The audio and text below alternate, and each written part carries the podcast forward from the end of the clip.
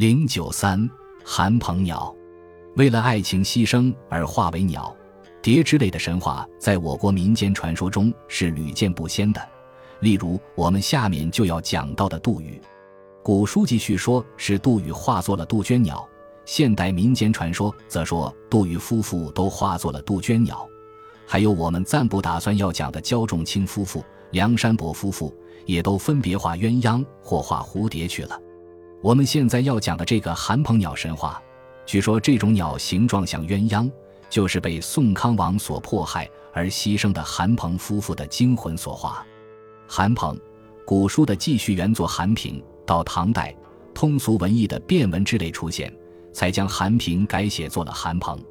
王仲民等编的《敦煌变文集》有《韩鹏赋》一卷，记得便是唐代民间所传韩鹏夫妇的神话。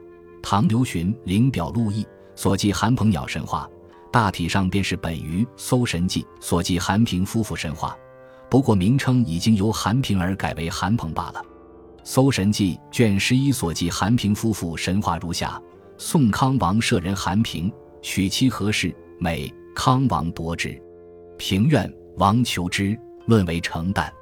妻密一评书，谬其子曰：“其语吟吟。”河大水深，日出当心。继而王得其书，以示左右。左右莫解其意。臣苏贺对曰：“其语吟吟，言愁且思也；河大水深，言不得往来也；日出当心，心有死志也。”俄而平乃自杀。其妻因抚其衣，王与之登台，七岁自投台。左右揽之，一不终守而死。遗书于代曰。王立其生，妾立其死，愿以尸骨赐平合葬。王怒，弗听，使里人埋之，种相望也。王曰：“尔夫妇相爱不已，若能使种合，则无弗足也。”素昔之间，便有大子木，生于二种之端，旬日而大盈抱，根交于下，枝错于上。又有鸳鸟，雌雄各一，横栖树上，晨曦不去。交颈悲鸣，音声感人。宋人爱之，遂号其名曰相思树。相思之名，起于此也。南人谓此琴即韩平夫妇之精魂。今睢阳有韩平城，其歌谣至今犹存。六朝陈徐陵的《玉台新咏》对此神话故事又有所补充，云：韩平，战国时为宋康王舍人，妻何氏美，王与之。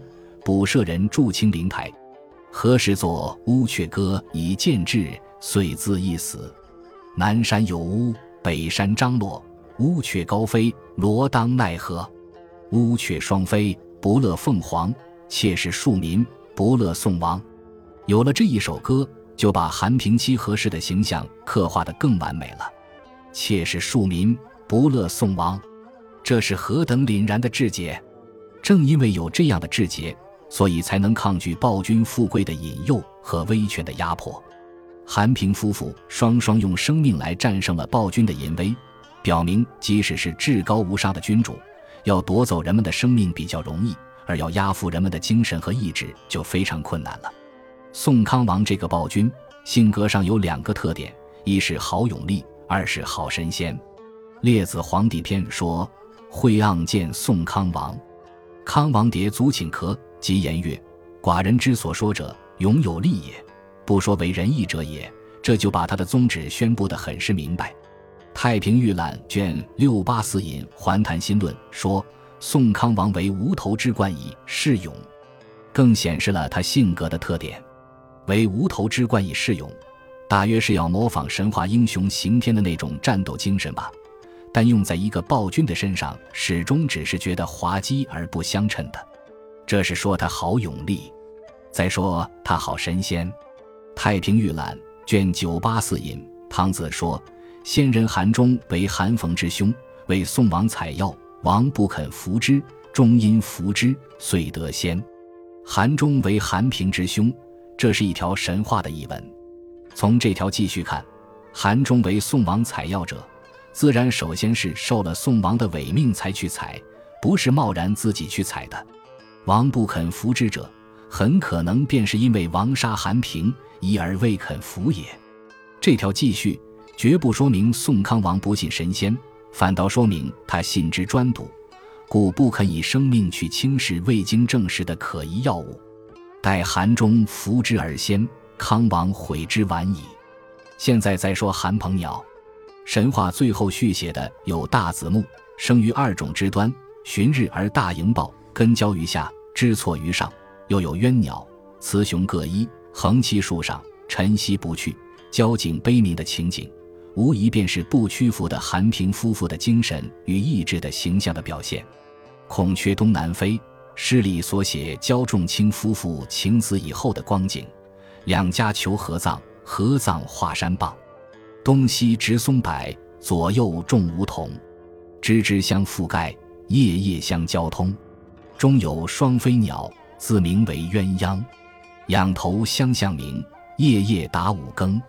也是这样，或是受了记录以前流传的韩平神话的影响，或者韩平神话末尾部分竟是沿袭此诗的意境而来。但是看得出来。孔雀东南飞诗虽然最后有一个画鸟的神话色彩的结尾，却是显得哀怨无力；而韩平神话末尾种端所生的大子木和树上双栖的鸳鸯鸟，却给人以非常突出、富有战斗力的印象。因为树和鸟的生长和出现，原是要和于汉的暴君继续进行斗争啊！这斗争通过幻想的方式向人们宣布，韩平夫妇已取得了最后胜利。所以世世代代才有如像刘询灵表陆毅所记叙的形状像鸳鸯的名叫寒鹏鸟的这种南方特有的鸟的品种流传下来。